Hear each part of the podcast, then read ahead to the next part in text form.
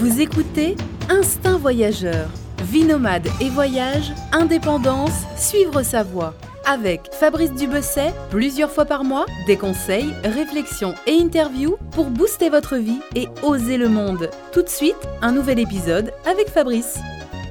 Bonjour à tous, bienvenue pour ce nouvel épisode du podcast euh, Instinct Voyageur. Et aujourd'hui, eh ben, je suis avec Anne-Laure. Bonjour Anne-Laure. Bonjour Fabrice. Alors aujourd'hui, on va parler euh, Amérique latine et on va parler vin, on va parler de nos tourismes, puisque Anne-Laure est partie, euh, est partie faire un grand tour d'Amérique latine à la découverte des vins de ce continent et notamment de, de, plusieurs pays, à savoir le Brésil, l'Uruguay, le Chili et l'Argentine. C'est bien ça Anne-Laure? C'est tout à fait ça, oui. tu es partie combien de temps? C'était quand? Euh, Comment? Toute seule Etc. Raconte-nous un peu. Ouais, je suis partie, j'ai décollé le 8 février euh, 2016 et je suis rentrée en septembre. En commençant par euh, le Brésil, j'ai traversé la frontière pour l'Uruguay, un petit bout de l'Argentine et une grosse partie au Chili qui a été mon, mon gros coup de cœur. Mhm. Euh, je suis partie toute seule.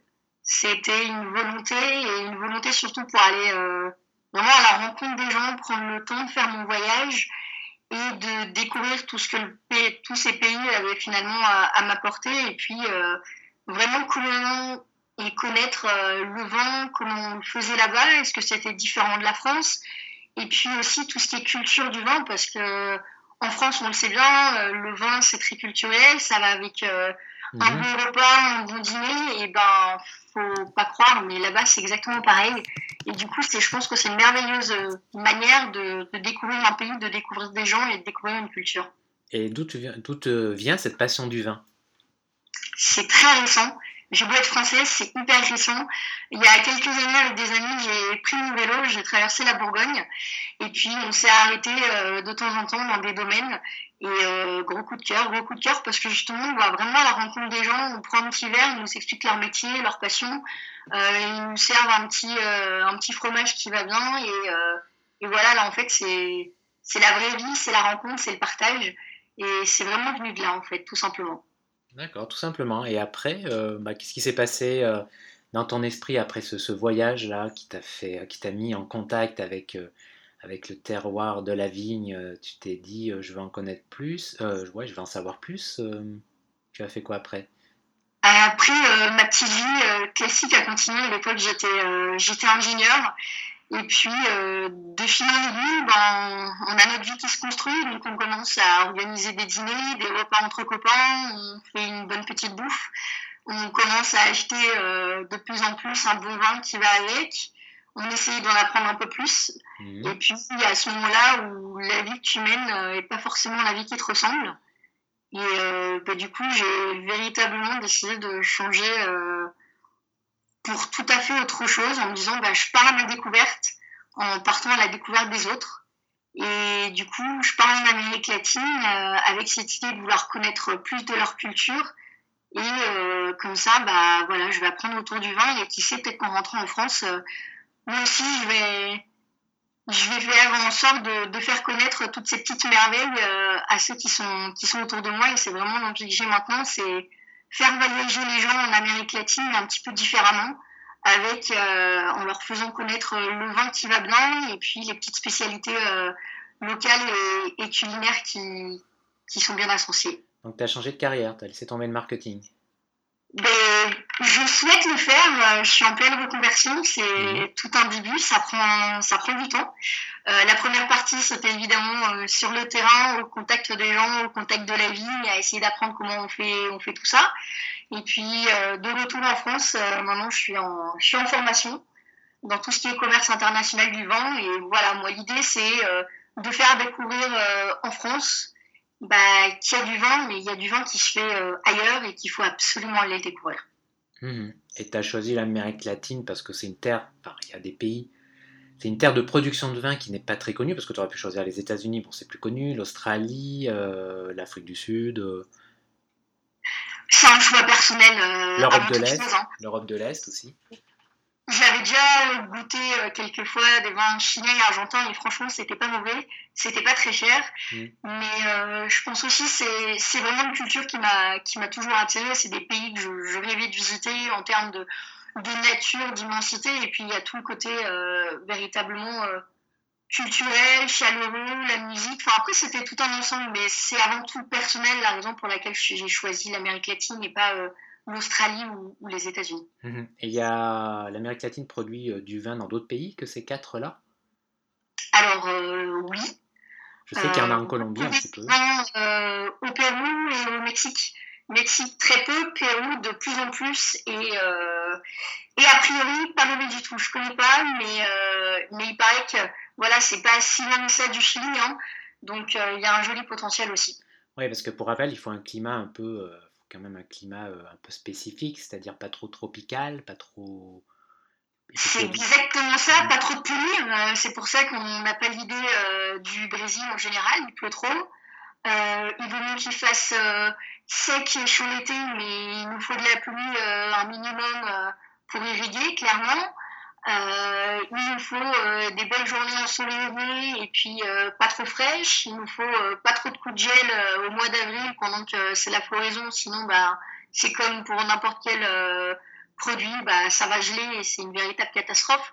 Donc c'est pour ça qu'en général, il y, a des, y a des régions prédilection. Hein. Celles-ci, on les, on les changera pas. C'est bien pour ça qu'au nord, euh, dans l'hémisphère nord, c'est euh, plutôt cette bande-là, euh, États-Unis, France, Italie, Hongrie, etc.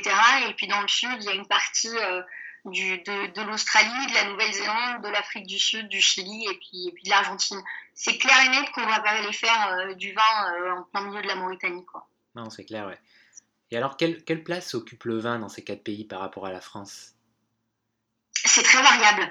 Très variable parce que ça dépend clairement de la culture. Chili, Argentine, c'est culturel, c'est normal de boire du vin. Mm. L'Uruguay, petit à petit aussi. Euh, le Brésil, clairement pas. Et euh, je comprenais pas pourquoi, alors qu'ils en produisent. Hein. et ils ont quelques très bons vins qui sont relativement chers, mais pourquoi ils s'en boivent pas? Bah, Tout simplement, quand moi je suis arrivée, c'était en février, bah, il fait 40 degrés, clairement. On n'a pas envie de boire un verre de vin rouge. Hein. On a juste envie de quelque chose de frais, d'une bonne bière, un truc euh, rafraîchissant, quoi pas, du vin, clairement. Oui, le Brésil, c'est la bière, quoi. Franchement, euh, ouais, là-bas, euh, juste comme ça, hein, pour se donner une idée, les gens en moyenne boivent 60 litres de bière par an et par personne. Ensuite, ah c'est 24 litres de cachaça. Le cachaça, c'est à peu près l'équivalent du rhum local. Mhm. Et puis, c'est 2 litres de vin par personne. Ah C'est-à-dire rien. Ah oui, d'accord, ouais. Alors au Brésil, c'est situé où? J'imagine que c'est situé dans une région bien précise, la production de vin. J'imagine que c'est plutôt au sud-ouest, vers, vers l'Argentine par là. C'est tout à fait ça. Alors euh, les grandes régions productrices sont vraiment à l'extrême sud.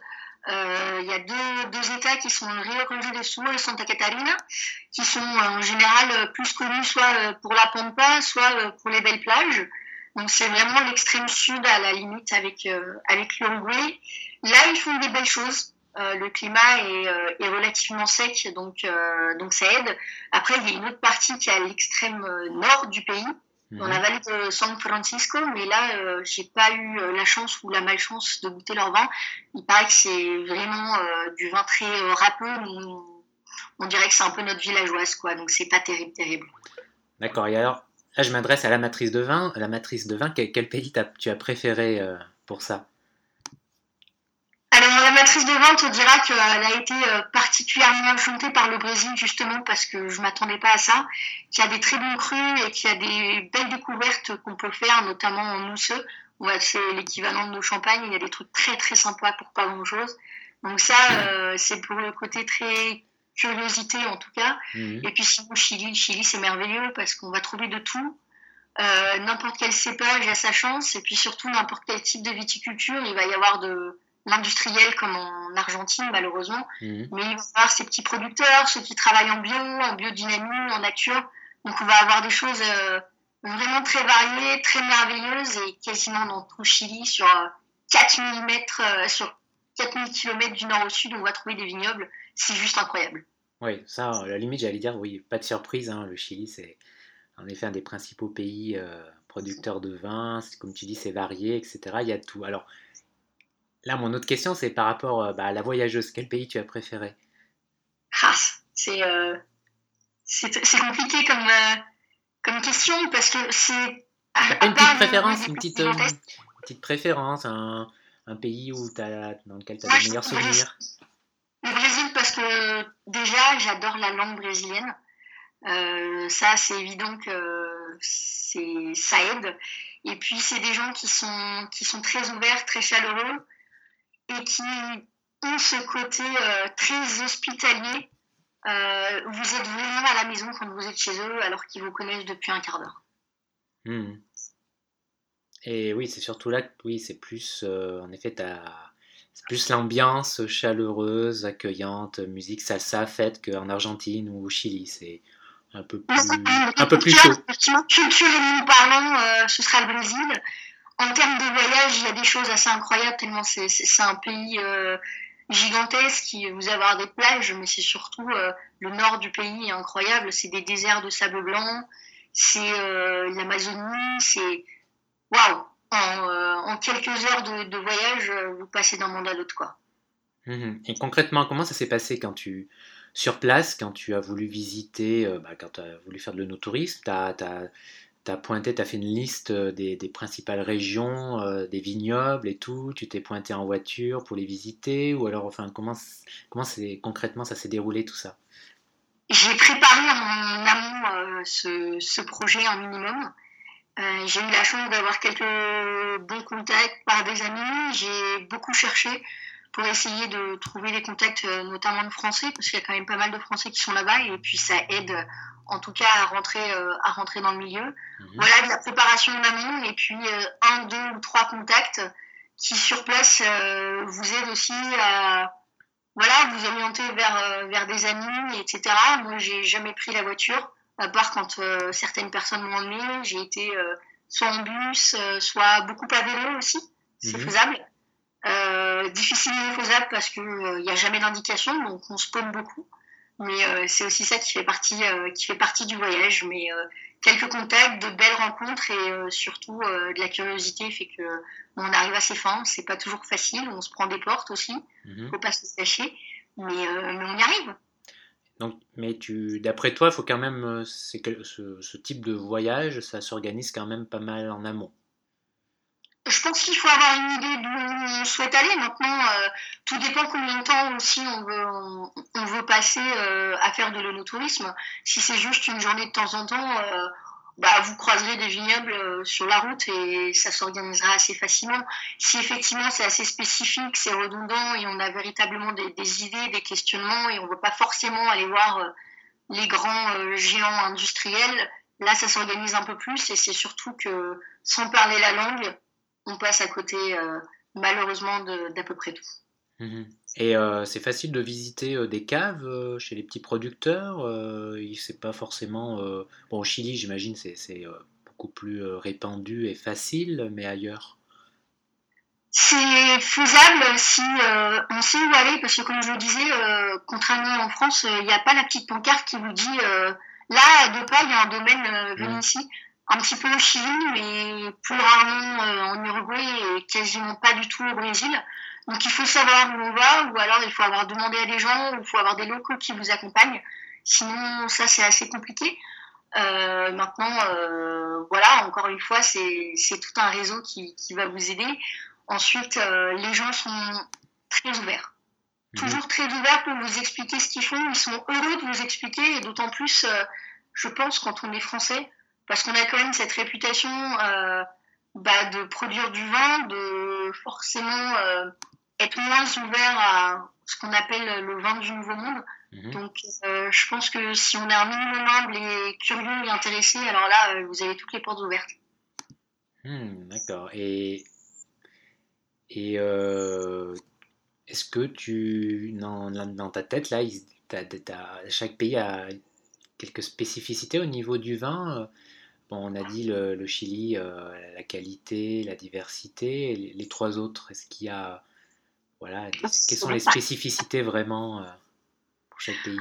Si, je pense que tout le monde presque euh, sait que quand il prend du vin argentin, il y a du Malbec. C'est un, c'est un cépage de vin euh, rouge qui a un petit goût de, de fraise, qui est énormément produit, ce qu'on appelle dans la région de Mendoza. Mendoza, c'est, c'est au pied des Andes. C'est un endroit assez mhm. idyllique et inimaginable. Hein. Vous avez des vignobles et, puis en fond, c'est des montagnes enneigées à euh, jusqu'à 4000 mètres d'altitude. Alors ça, c'est ça, c'est assez incroyable.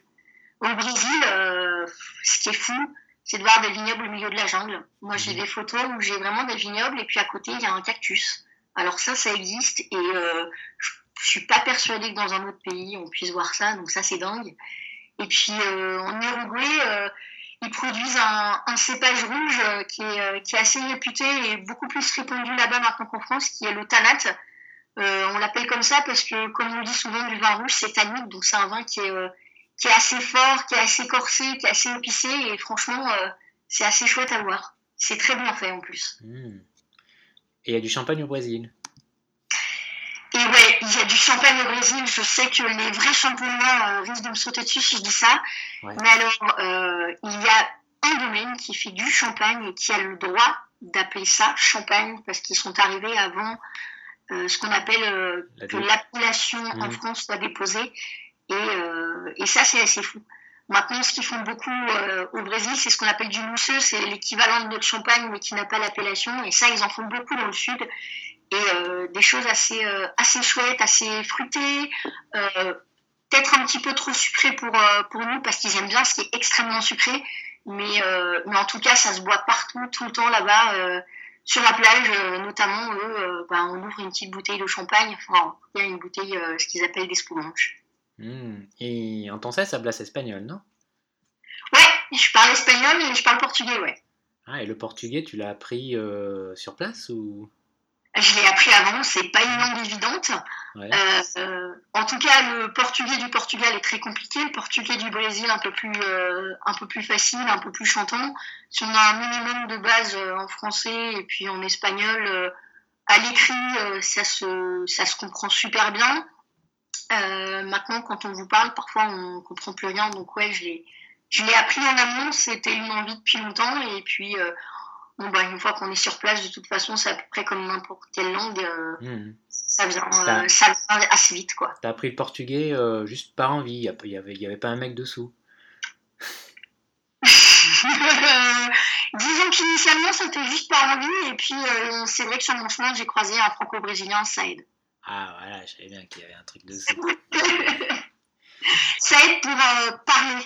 Pas juste pour apprendre, mais pour pratiquer la langue. Ah oui, puis c'est motivant. Ouais, c'est clair. Mais les franco-brésiliens, je tiens juste à préciser que je les rencontre en France hein, avant de partir. Hmm, d'accord, d'accord. Et tu comptes euh, retourner un peu dans, dans cette région-là? J'en rêve.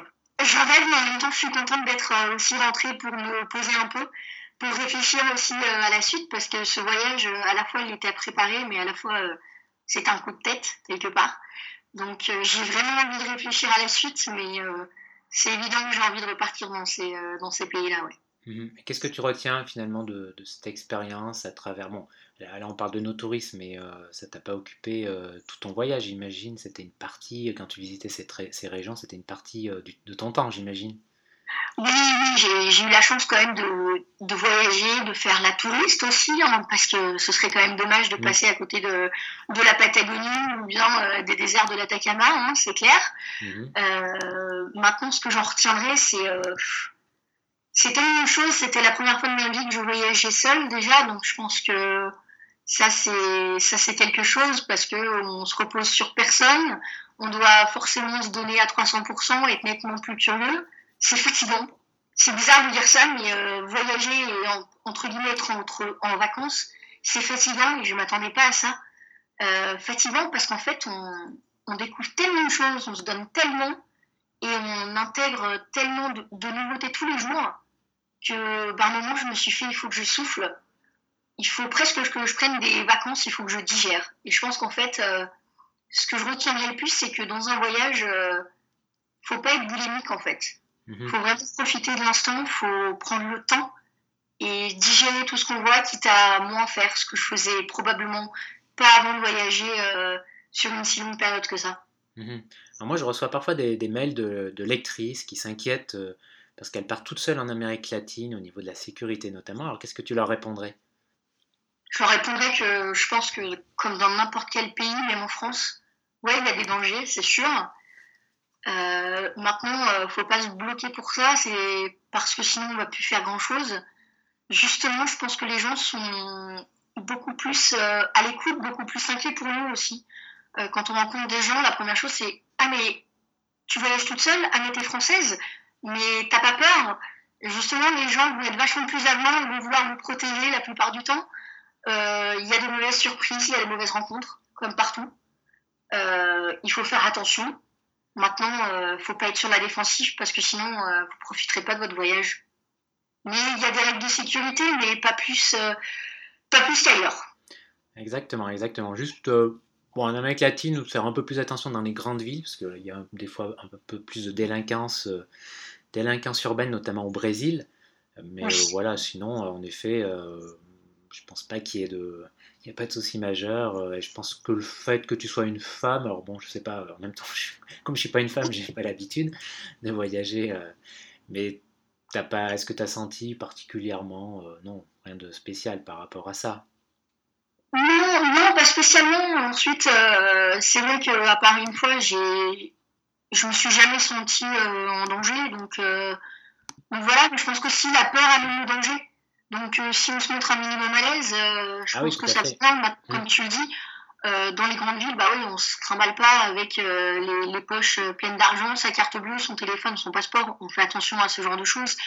Mais tant qu'on est alerte sans être sur la défensive, il n'y a pas de raison pour que ça, passe, ça se passe mal. Maintenant, ça arrive, les mauvaises rencontres, et, et ce genre d'incivilité, comme tu le dis au Brésil, euh, c'est assez répandu, mais que vous soyez euh, femme, homme, euh, étranger ou non, je suis pas sûre qu'il y ait beaucoup de différence. Voilà, exactement. Alors, c'est quoi tes projets maintenant? Mes projets, bah là, je reprends mes études tranquillement. Je réfléchis justement à la suite. Mon envie, ce serait de pouvoir essayer de construire quelque chose entre la France et l'Amérique latine, faire euh, découvrir euh, ces petits producteurs euh, que j'ai connus, ces petits vins ou ces grands vins.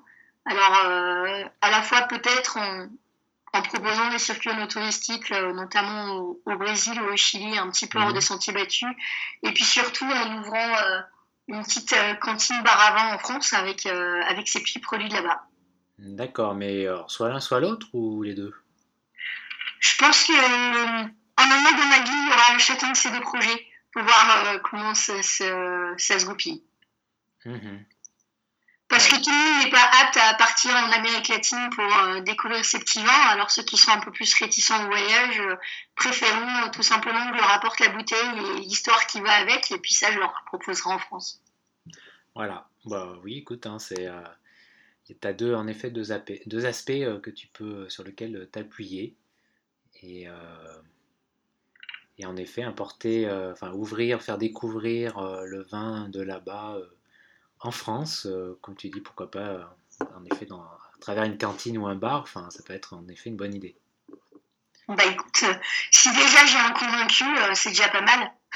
Voilà, moi je, je connais pas trop, enfin je connais le vin chilien surtout et un peu argentin et le vin colombien, mais il n'est pas terrible du tout, le vin colombien. Je ne le connaissais pas. Non, il y a quelques producteurs dans la région autour de Bogota, parce que c'est une région un peu plus en hauteur, donc le climat est un peu plus propice euh, à la production de vin, mais bon, la Colombie c'est quand même assez euh, près de l'équateur, enfin, euh, et je pense que ouais, c'est pas le climat idéal, hein. il y a parfois des, des producteurs euh, ouais, qui se, qui s'efforcent de faire du vin, des fois qui se, enfin, qui euh, contre vent et marée parfois, hein, Après, c'est tout simplement aussi parce que ça fait partie de la culture.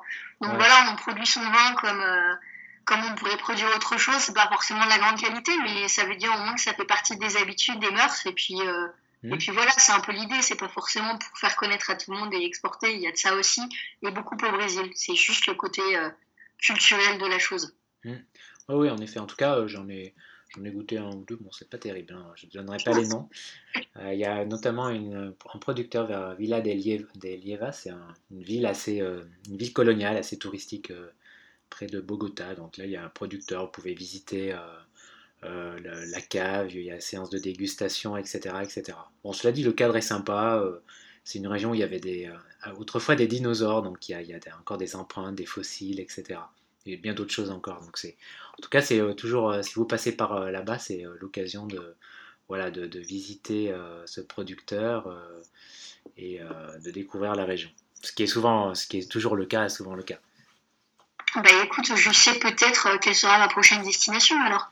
Ah oui, en plus, euh, non, la Colombie, bon, c'est super. j'en ai beaucoup parlé sur le blog. Euh, bah, pour terminer, euh, bah, j'invite les auditeurs à. Bah, tu as un blog sur lequel tu as raconté bah, ton voyage, c'est ça hein C'est ça, mes petites aventures, mes découvertes et puis mes rencontres surtout. Voilà, il y a pas mal de photos, ça vous donnera une bonne idée pour ceux qui veulent, bah, qui veulent faire un voyage un peu thématique dans ces contrées autour du vin, ou pas forcément thématique, mais voilà, si vous êtes en voyage dans ces coins-là, pourquoi, pourquoi ne pas penser visiter une, une, une cave ou une. voilà, une. Quelqu'un ou juste prendre un bon petit verre de vin, tout simplement. on n'y pense pas forcément, alors que ça peut être carrément une bonne idée. Et de cette façon, vous, vous, sortez en plus un peu des, des sentiers battus. Donc, surtout, surtout en Uruguay comme tu, et au Brésil, comme tu disais, ça peut être une bonne idée. Donc je mettrai le lien de, ton blog dans l'article qui s'appelle le blog s'appelle Rand Wine blog. Exactement. C'est ça, hein? Ouais, c'est ça, tout à fait. Donc voilà, bah écoute Anne-Laure, euh, merci d'avoir euh, consacré un peu de temps euh, à répondre à ces questions. que de souhaiter, que, de souhaiter bah, que tes projets se réalisent là, notamment bah, ta formation et puis éventuellement après dans le domaine professionnel, entre autres. Hein, il n'y a pas que ça, domaine, enfin, plein de bonnes choses dans tous les domaines de la vie. Bah, écoute, merci beaucoup en tout cas d'avoir pris le, temps de m'écouter et puis surtout d'être intéressé un minimum à mon projet, quoi. Ça fait plaisir. Voilà, bah écoute, euh, ce soir je, je, je, boirai un verre de vin à ta santé, ce que je vais faire en plus. tu peux ne pas t'arrêter à un, on sait jamais. Hein. Ah, mais je m'arrête rarement à un, tu sais. C'est très bien. voilà, à bientôt. Avec modération, hein, on est d'accord, mais bon. Avec modération. Un, petit deuxième quand même. Toujours, en France ou en voyage, avec modération. Toujours, ouais. Voilà, à bientôt, ciao ciao. Merci, salut. Merci d'avoir écouté ce nouvel épisode du podcast Instinct Voyageur. J'espère que vous avez apprécié ce, voyage à travers l'Amérique du Sud et à travers euh, bien, la route du vin qui traverse plusieurs de ces pays. En tout cas, moi, ça m'a donné envie de boire un bon petit, bon verre euh, de vin. Allez, je vous laisse. On se retrouve euh, dans deux semaines, comme d'habitude. Et puis euh, d'ici là, gardez l'instant voyageur. Ciao, ciao